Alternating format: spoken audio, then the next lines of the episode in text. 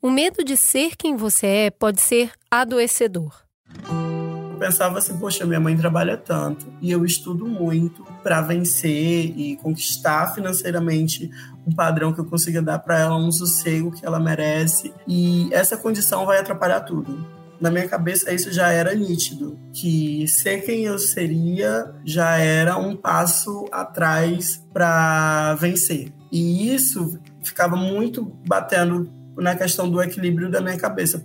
Hoje, a gente vai conhecer um pouco da história da Ellen e como ela nasceu duas vezes.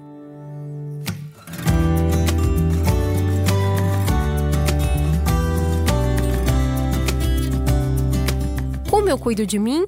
Foi para responder essa pergunta que criamos esse espaço aqui, um podcast para a gente conversar sobre saúde mental além do raso, partindo de múltiplas vivências, apresentando diferentes linhas de tratamento e explorando as nuances de viver e conviver com transtornos mentais.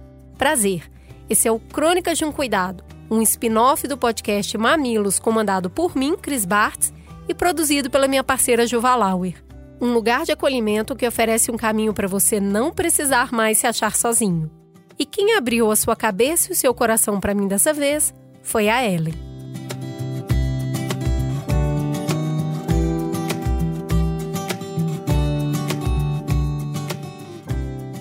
A Ellen é uma mulher negra, com cabelo black power, lábios carnudos e um olhar muito penetrante. Ela se movimenta de maneira delicada, o que contrasta com a sua convicção quando ela fala. A Ellen tem 30 anos, nasceu em Teresina, no Piauí, e há cinco anos vive no Rio de Janeiro. Ela me conta que cresceu em uma família matriarcal. A sua vida sempre foi cercada de mulheres. Avó, tias, primas que cuidaram dela e dos seus dois irmãos. Um é cinco anos mais velho que ela, o outro, cinco anos mais novo. O pai ela conheceu, mas não conviveu, não tem contato. Por outro lado, a sua mãe sempre esteve mais que presente. Técnica em enfermagem, ela criou os três filhos com muito cuidado e dedicação. Chegou a pegar plantões de 72 horas para sustentar a casa e os estudos dos filhos que ela sempre incentivou muito. Para mim, a forma de afeto dela é a, forma de afeto mais bonita que tem, que é a do cuidado. Era através de gestos. É, o café da manhã tá feito, acordar para ir estudar, chegar e ter comida feita, é passear no Natal, é fazer compra de fim de ano, é lavar a roupa que deixa com aquele cheirinho de, de roupa limpa. Eu sempre fui das melhores alunas. eu, eu, tinha muito medo de decepcionar minha mãe, não porque ela cobrasse, mas porque eu via o quanto ela trabalhava uma pessoa que passava às vezes três dias longe de casa dentro de um hospital tirando plantão é, eu sabia que era algo muito sacrificante eu vejo dela falar para a gente estudar e para a gente se interessar que o estudo era o nosso futuro para não trabalhar o tanto que ela trabalhava para tentar ganhar mais e eu tinha essa consciência eu sempre gostei muito de estudar é, eu sempre gostei muito de que os professores chamassem ela para falar que eu era uma boa aluna. Então, todos nós hoje em dia somos formados. Hoje eu já me formei, sou formado em design. Meu irmão é formado em enfermagem e o meu mais novo é formado em administração. Mas apesar de todo esse carinho, a Ellen não era uma menina muito feliz. Ela era bastante reclusa, Passava boa parte do tempo estudando, saía muito pouco de casa, brincava pouco, tinha poucos amigos. Sempre mais séria, sempre mais calada. A Ellen sentia que causava algum embaraço nas pessoas. Ela se sentia imprópria. Alguma coisa não se encaixava, só que ela não sabia o que era. A resposta a esse incômodo que acompanhava desde que ela se entendia por gente foi respondida quando ela tinha 12 anos de uma maneira bem inusitada. Meu irmão mais velho me, me explicou sem querer. A gente tinha ido alugar um filme e lá naquela na parte de filme adulto, eu criança, fui andando e cheguei lá. Aí eu cheguei lá e conversei, olha, tem uma mulher ali estranha, vem aqui ver. Aí chamei meu irmão. Aí quando ele falou, ele falou assim, olha, ela é uma travesti, ela transicionou. Aí eu disse, como, como me explica o que é isso? Aí ele foi me explicar o que era, que era um homem que transicionou e se transformou e que aquele corpo feminino pertencia a, a ela. Aí ele foi me explicando no caminho de volta para casa como que isso acontecia. Aí aí foi o estalo de eu sou isso. Eu preciso fazer esse processo. Primeira coisa que eu penso, vou ler sobre e só vejo notícia triste. Notícia triste, é marginalização. Aí o que vem na minha cabeça? Preciso ganhar muito dinheiro o mais rápido possível para fazer essa transformação e não sentir tanto preconceito. Porque com o dinheiro facilita que as pessoas te respeitem, elas podem até falar mal de você, mas acabam te engolindo porque você conquistou algo na vida que te dá um, um respaldo. Um mundo novo se abriu para Ellen e agora ela tinha um plano. Porém, ela tinha 12 anos. Esse plano era de longo prazo e a angústia da espera a fez ficar ainda mais triste e reclusa.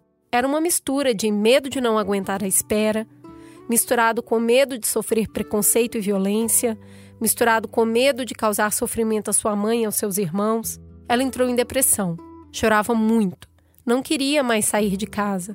Sua mãe, atenta que só, resolveu levar a filha a uma psicóloga com foco em sexualidade. A primeira pergunta da terapeuta foi: Você tem a sua sexualidade definida? Era a primeira vez que a Helena questionada sobre isso. Ela sentiu confiança e se abriu. Contou como se sentia, contou sobre a conversa com seu irmão, sobre os seus medos e também sobre os seus planos. Ela foi muito acolhida. E a primeira orientação da psicóloga foi que a Ellen não buscasse mais informações na internet, porque ela veria muitas notícias ruins. Mas elas poderiam construir um outro caminho, um caminho juntas. E foi por meio das sessões que a Ellen entendeu por que ela era sempre tão reclusa. Ela não saía porque o mundo não olhava para ela como ela gostaria de ser vista. Com aquele corpo, com aquela aparência, com aquelas roupas. Aquela imagem não correspondia a quem ela era, então ela preferia não ser vista. Depois de caminharem bastante, a psicóloga deu um ultimato. Você prefere contar para sua mãe ou eu peço para ela vir aqui na próxima consulta e eu conto? Não tinha mais como escapar a Ellen precisava ter essa conversa com a pessoa mais importante da sua vida. Com 17 anos de idade, nunca tinha ficado com ninguém, a cabeça só o turbilhão. E cheguei em casa e passei uns três dias à noite. Todo dia digo, mãe, quero falar com você, quero falar. Eu não conseguia.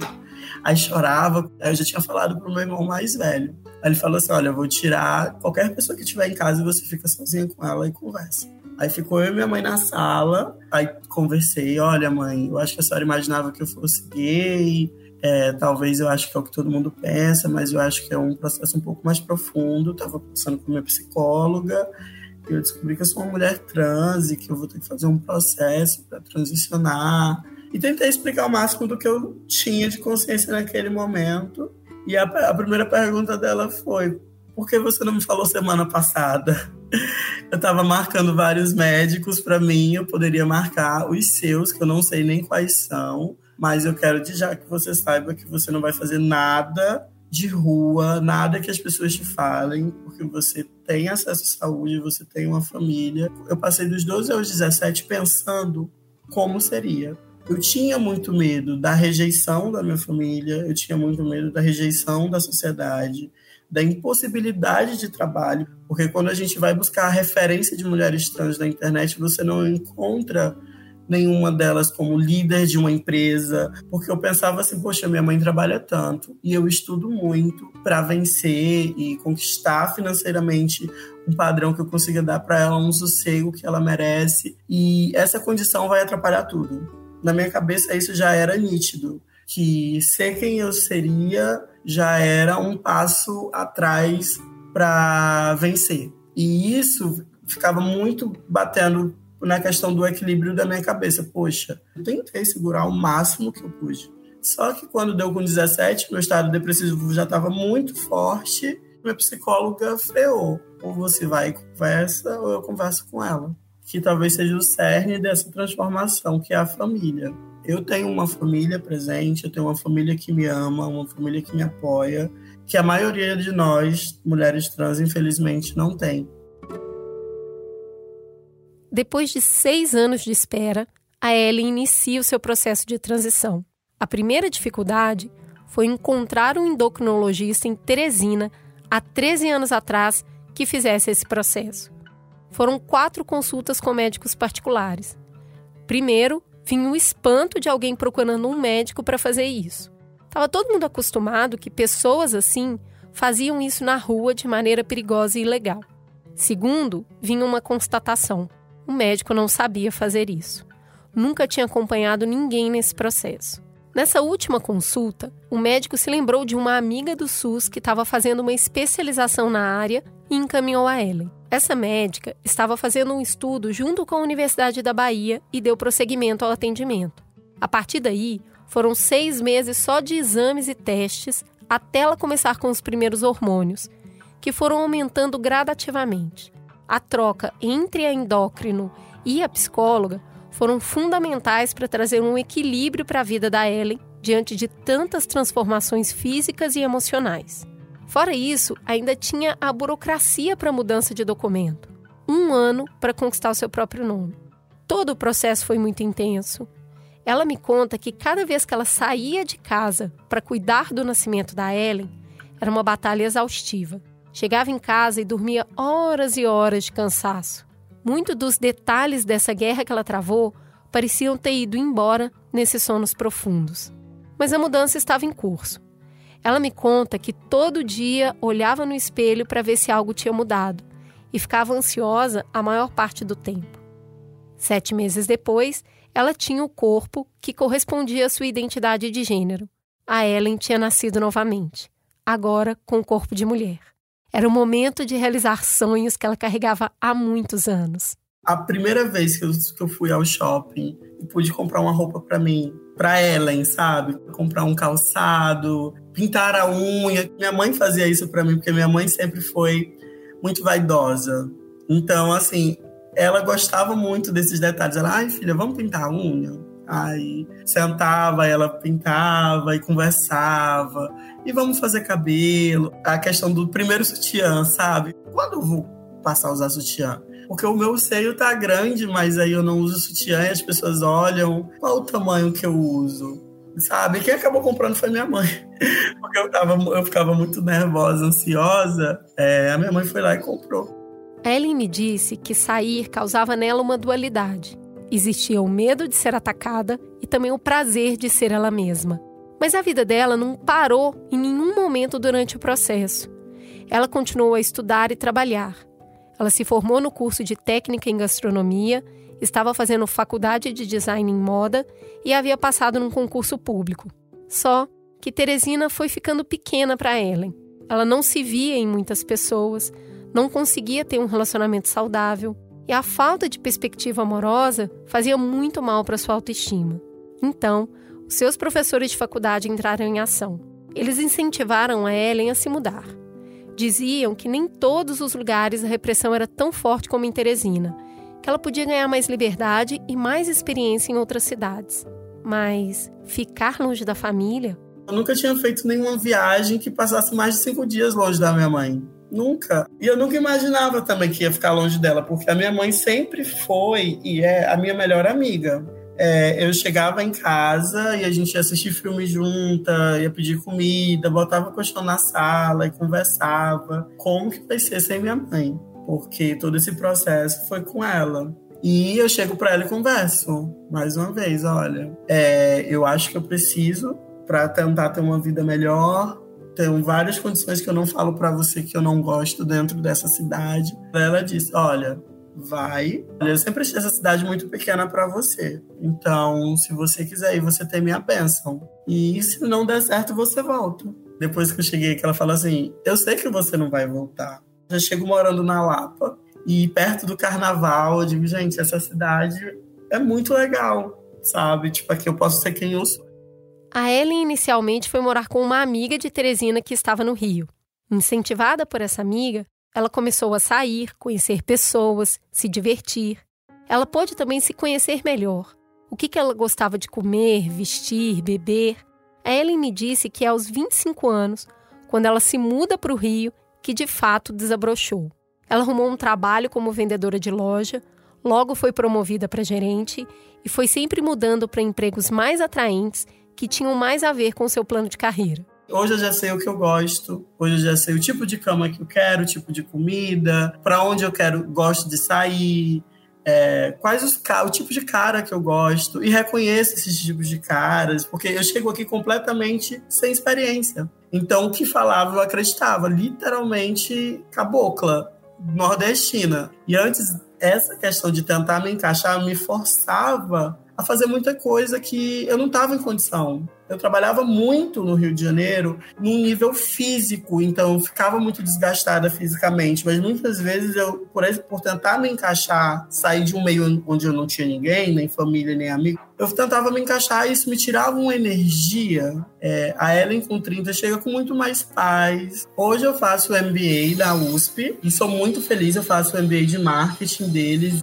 e faço inglês aos fins de semana também, porque eu pretendo, assim que concluir meu MBA, fazer uns seis meses fora ou até mais um pouco de intercâmbio para fechar a questão do inglês e ocupar um lugar de gerência dentro da, da carreira que eu estou planejando. Eu trabalho muito, é, eu sou muito feliz no meu trabalho, eu sou muito feliz com o que eu construí em tão pouco tempo nesse pouco tempo já consegui reformar a casa da minha mãe. É uma coisa que a minha mãe sempre repete: tudo de ruim que você passa é aprendizado. Que lá na frente você pode não entender agora, vai fazer sentido e faz.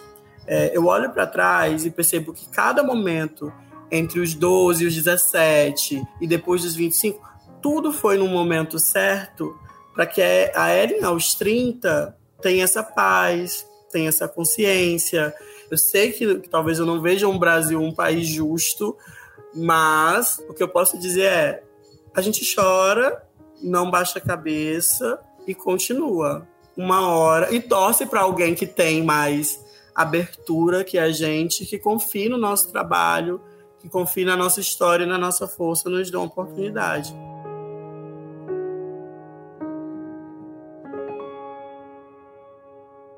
A Ellen tem muito para entregar para o mundo. E eu desejo que o mundo seja digno o suficiente para retribuir a ela.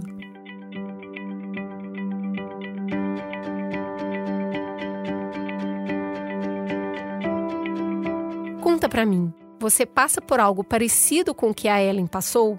Conhece alguém na mesma situação? Eu quis contar essa história por dois motivos.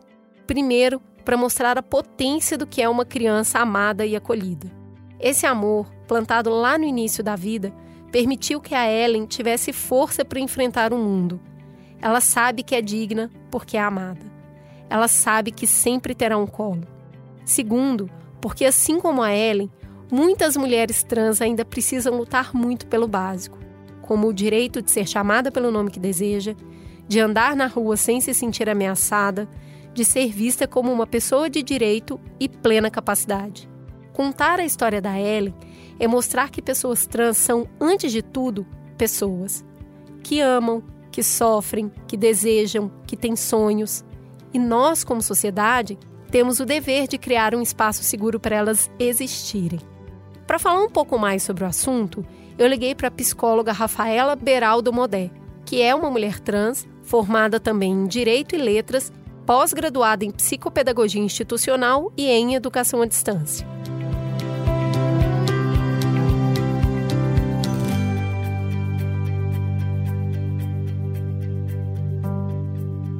Rafaela, seja muito bem-vinda.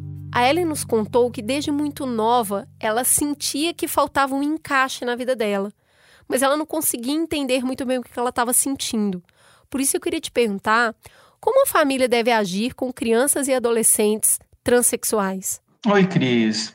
Vamos então falar um pouquinho da Ellen, né? Então, já desde muito novinha ela se enxergava num corpo diferente. Como é que a família deve agir? Com acolhimento, que foi o que a mãe dela fez. Uh, crianças e adolescentes transexuais, eles geram, sim, um desconforto na família, porque não é algo é, esperado dentro da estrutura normativa vigente atualmente na nossa sociedade. A gente tem evoluído muito nessas questões, nós temos muito ainda para evoluir. Então, o que a gente precisa é de um ambiente acolhedor. Eu falo que, inclusive, o consultório de psicologia também tem que ser esse ambiente acolhedor. Na verdade, todos os espaços têm que acolher crianças e adolescentes transexuais é, muitas vezes é difícil um, um, vamos dizer assim, um diagnóstico certeiro. E eu falo que é, é um processo. A gente tem que permitir a experiência da criança para que ela se sinta à vontade em ser ela. Muitas vezes, algumas situações podem ser apenas uma curiosidade, em outras pode sim ser uma questão de ser uma criança ou adolescente transexual.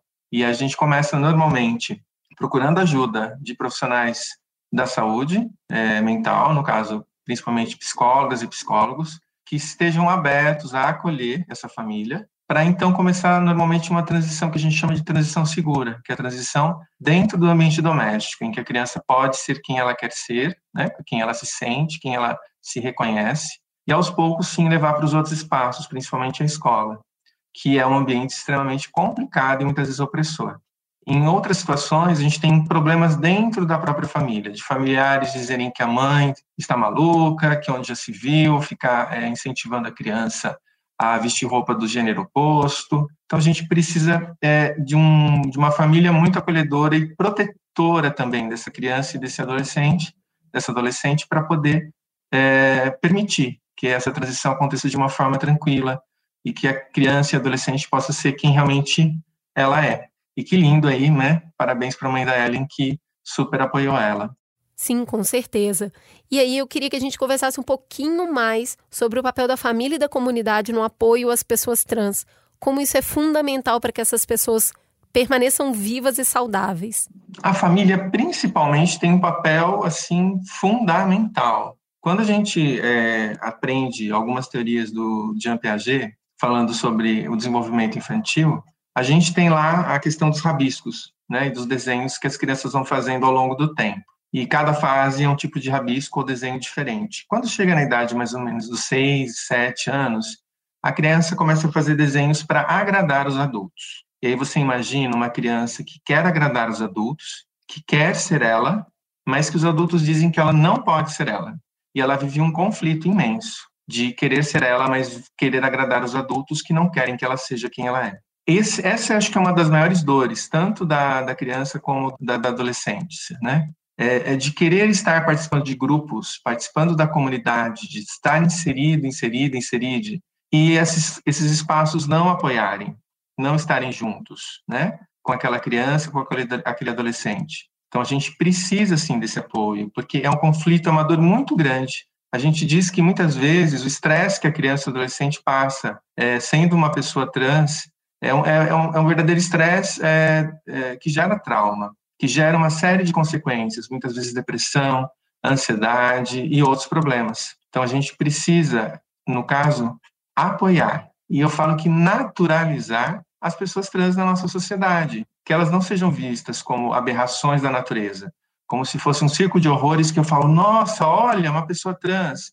Não, é, é só mais uma pessoa, só que ela é uma pessoa trans, e só isso. Mas, infelizmente, a gente ainda não vive nesse tipo de sociedade. Quando a Ellen fala da questão sexual, de nossos corpos serem vistos como apenas corpos de, de objetificação e de desejo, isso acontece justamente porque nós não somos vistas, vistos e vistes como pessoas, somos vistos como objetos estranhos, diferentes, interessantes, mas não dentro do que é considerado é, normalidade. Então, a família e a comunidade precisa trabalhar essa naturalização e essa normalidade de pessoas trans existirem no nosso meio, de termos crianças trans, de termos adolescentes trans, de pessoas adultas trans, de que pessoas trans possam casar, possam ter filhos e que está tudo bem. É disso que a gente precisa. E precisamos também de legislações, e não apenas é, situações de questões administrativas que regulam a questão do nome social, questões de como deve ser tratado, mas que exista uma legislação que nos ampare, que nos proteja, que proteja essa criança, que proteja esse adolescente, que proteja os adultos também. Por fim, doutora Rafaela, quais são os principais cuidados que uma pessoa trans deve ter com a sua saúde mental? queria você tocou num ponto fundamental, que é o cuidado com a saúde mental. É um cuidado que todos nós devemos ter, e pessoas trans ainda mais, porque vivem, vivem uma situação de extrema opressão social. É, e vou falar de novo sobre exclusão, né? Parece até que eu, eu, estou sendo repetitiva, mas eu acho que é necessário. Vamos pensar algum tempo atrás, pessoas trans só andavam à noite, não andavam durante o dia pessoas trans só estavam na prostituição, não estavam trabalhando, não eram psicólogas, não eram designers, não estavam na política, e isso tem mudado. Mas essa mudança acontece para uma parcela muito pequena ainda da população trans. E independente disso, mesmo as pessoas que conseguem ter acesso a uma universidade, a um trabalho decente, vivem situações de exclusão social. Então a gente precisa pensar que pessoas trans, assim seria condição fundamental, participarem de um processo é, psicológico, talvez se for necessário, é, atendimento psiquiátrico, mas não porque elas sejam pessoas doentes, é porque a sociedade nos adoece com todo o seu preconceito, com todo o seu não respeito, muitas vezes, ao nome social, a gente poder ir numa loja e ser tratada pelos nossos pronomes de forma correta. E são pequenas questões que vão minando a nossa energia, muitas vezes levando ao processo depressivo e muitas vezes ao suicídio ou ao uso de drogas, é, para tentar fugir dessa realidade que machuca o tempo todo. Você busca um relacionamento amoroso, que foi o que a Ellen colocou, e você descobre que a pessoa só está interessada em sexo, ou só no seu corpo, ou que, e que você, como se você não fosse digno ou digno de afeto. A realidade precisaria ser outra, então a gente precisa, é, sim, de um acompanhamento para ter um suporte, uma sustentação que ajude a gente a seguir em frente nessa, nessa vida tão, tão complicada. Não que não seja complicada para muitas pessoas, mas para pessoas trans o, o, peso ele é muito maior, muito mais intenso. É, e eu não diria só a questão da saúde mental, mas também a saúde física é, pensar na, em todas as questões de saúde física que envolvem pessoas trans. A gente teve aí um, um, um debate todo é, relacionado à questão de pessoas que menstruam, para poder incluir os homens trans ou também pessoas intersexo, e deu um debate aí durante a semana retrasada ou passada nas redes sociais. Então, a gente precisa também pensar na saúde é, física das pessoas trans e também na saúde mental e políticas sociais para isso são necessárias. Muito obrigada, foi um prazer falar com você. Seja muito bem-vinda ao Crônicas.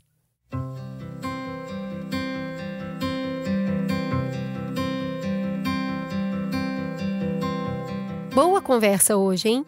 Eu senti que avançamos nesse tema. Eu agradeço a Ellen por me contar a sua história, a Rafaela por me ensinar e você por me ouvir chegamos ao final da primeira temporada do Crônicas de um Cuidado. Foram 30 episódios contando histórias de homens e mulheres, pretos e brancos, ricos e pobres, histórias de pessoas únicas que compartilharam conosco suas trajetórias em busca de uma vida com mais saúde mental. Eu agradeço profundamente a confiança de cada uma dessas 30 pessoas que se sentaram comigo por uma hora, uma pessoa que elas nunca viram antes, através do computador e se abriram comigo, me presenteando com partes tão delicadas de si. A generosidade de vocês me comove muito. Eu agradeço a cada um dos 30 profissionais de saúde mental, das mais diversas áreas, dos mais variados lugares do Brasil, que me ensinaram tanto. Parabéns pelo trabalho de vocês. Agradeço a parceria do Globoplay, em especial do Fábio, tão querido. Agradeço toda a equipe do B9 envolvida no projeto em especial a Duda e a Mari, pelos ouvidos dedicados. Agradeço também a você por nos ouvir. Só tem crônicas porque tem você aí do outro lado. Agradeço as mais de 150 histórias que vocês nos contaram por e-mail, por direct, por formulário. Eu espero que a gente possa se ouvir mais num futuro breve.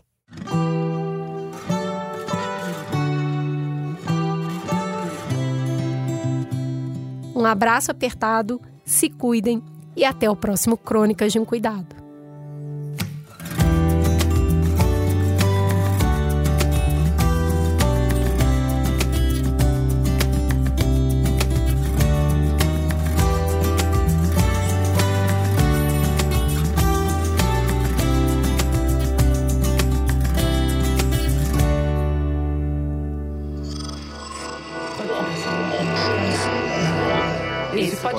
É, é apresentado por b9.com.br.